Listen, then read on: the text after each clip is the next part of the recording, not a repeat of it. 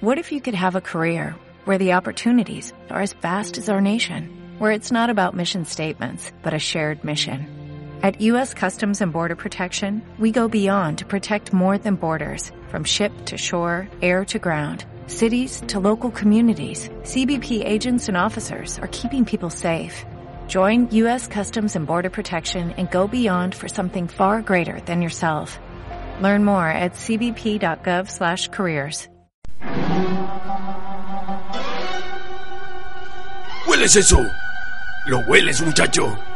Oh, es napalm. Nada en el mundo huele así. Oh, me encanta el olor de napalm por la mañana. Un día bombardeamos una colina y cuando todo acabó subí. No encontramos ni un solo cadáver. Apestaba a gasolina quemada. Aquella colina olía Victoria.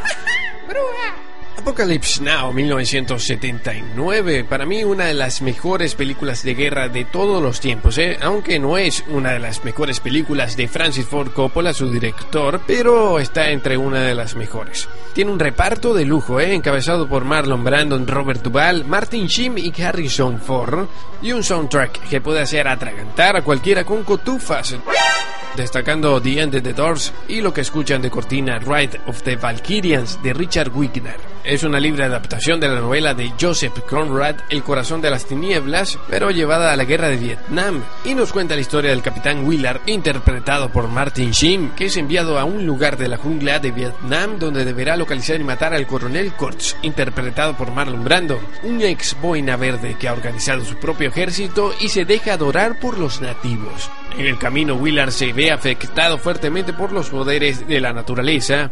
Sus compañeros se encuentran bajo el efecto de las drogas y sus propios miedos, y poco a poco Willard se convierte en un hombre similar al que tiene que matar. Bueno, les cuento que esta película fue un desastre un completo desastre, una verdadera guerra mucho antes de su estreno, desde Coppola financiando toda la película con las ganancias de la trilogía El Padrino, por no conseguir respaldo de ningún estudio, pasando por Martin Sheen, borracho e infartado en pleno set, debiendo ser reemplazado en algunas escenas voces en off por su hermano Joey Esteves, cualquier parecido con Charlie Sheen es pura casualidad hasta un Marlon Brandon sin preparación, delirante, violento, visiblemente excedido de peso y con la cabeza rapada. Todas unas joyitas estos niños.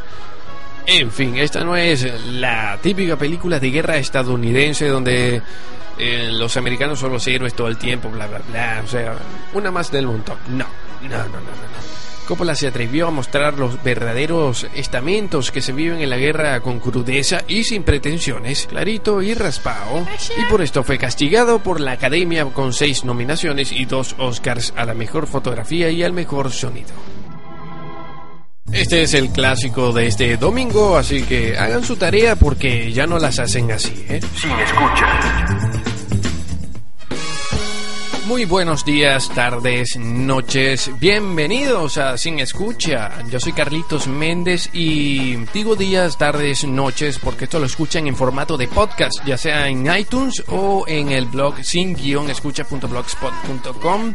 Y primero que nada, primero que nada, agradecer a los que escucharon en la semana, escucharon el, el primer podcast, de verdad, muy agradecido. Son poquitos, pero por ahí vamos. Y pues nada, estamos en un domingo más, en un domingo muy especial porque que la semana que viene es la semana de los Academy Awards, la semana más importante de la cinematografía.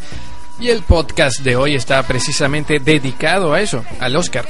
Así que vamos a hablar un poquito de sus secretos, por qué se llama así, cuál es el proceso de selección de los ganadores y nominados, presentadores y sorpresas que nos tienen para este 26 de febrero y un pronóstico de ganadores al máximo galardón de la noche.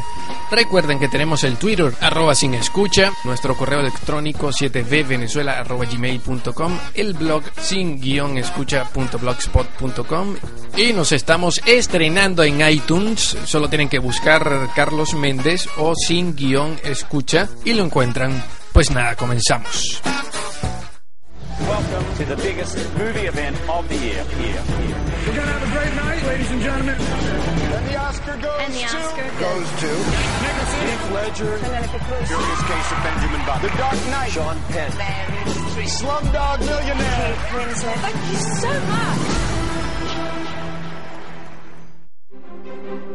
Ah, el Oscar. Todos quieren uno y es una vez al año, como el bono de fin de año. Pero, ¿cómo es el bochinche? ¿Cuál es su historia? ¿Por qué se llama Oscar? Para empezar por ahí. ¿Por qué tiene esa forma? ¿Quién decide quién gana y quién pierde? ¿Y cómo lo deciden?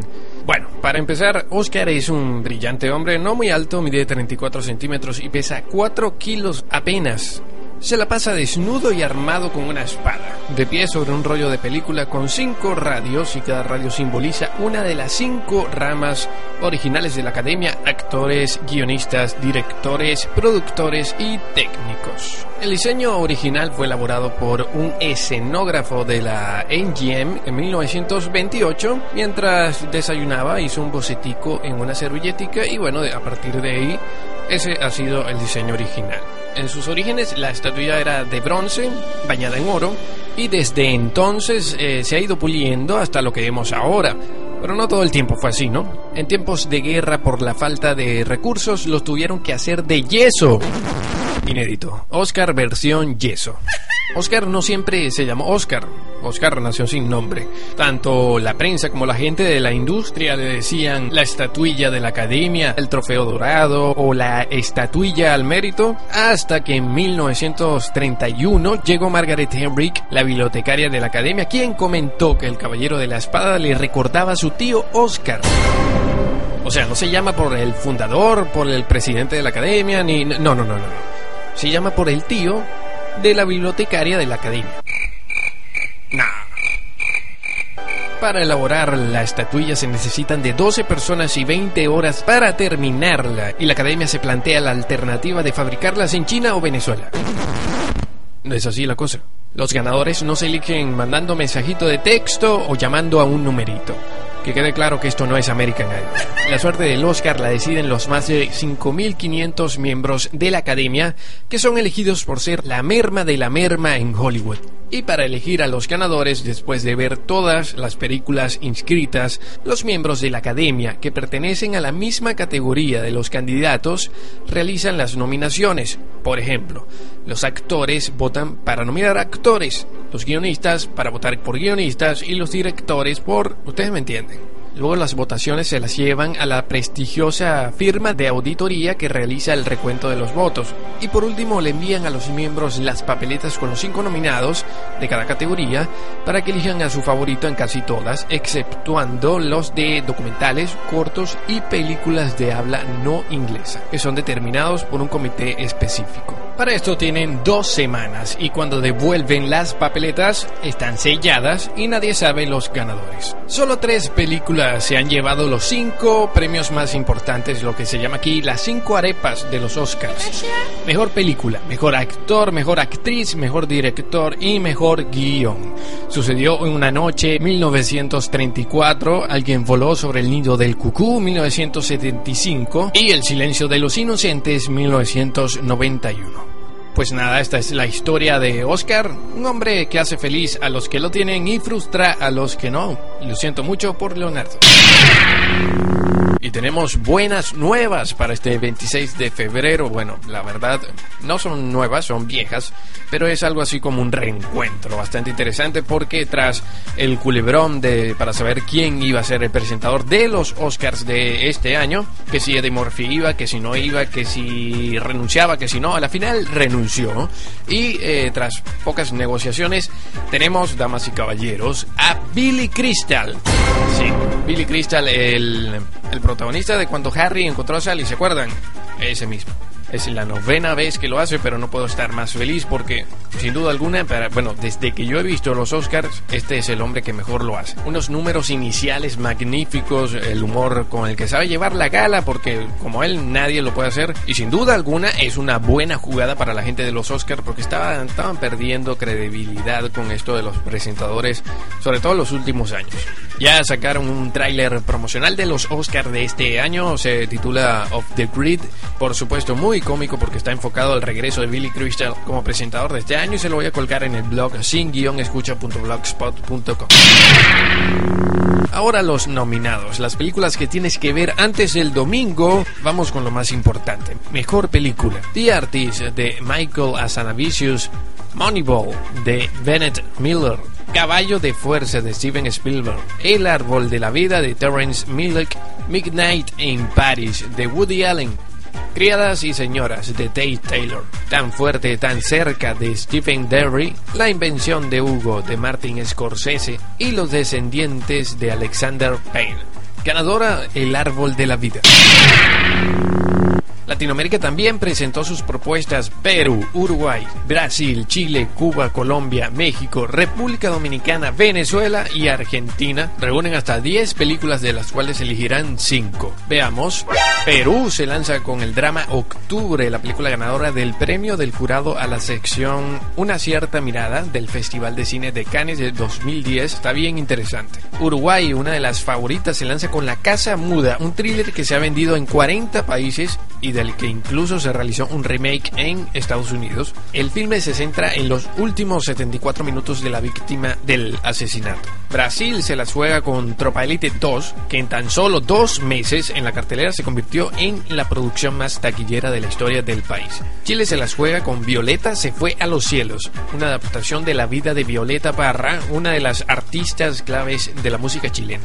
Cuba Cuba se la juega con Havana Station, un éxito de taquilla en la isla y ganó el premio a la mejor película de ficción en el Festival de Traverse City.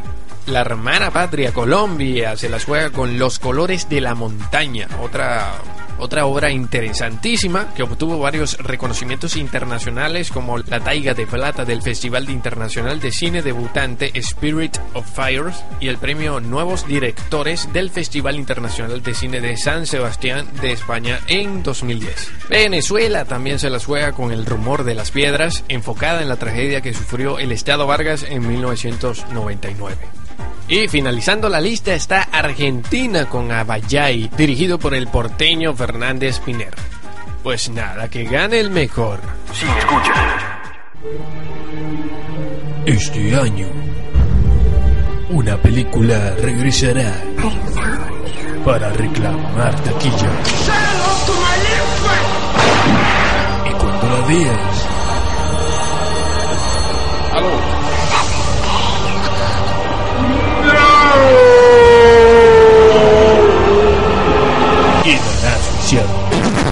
Advertencia, no conteste llamadas después de ver esta película. Algún día caeremos, lloraremos y entenderemos todas las cosas. Siguiendo con la semana de los Oscars, le dejo mi predicción a la mejor película. The Tree of Life, el árbol de la vida del 2012. Un poema visual no apto para todos los paladares.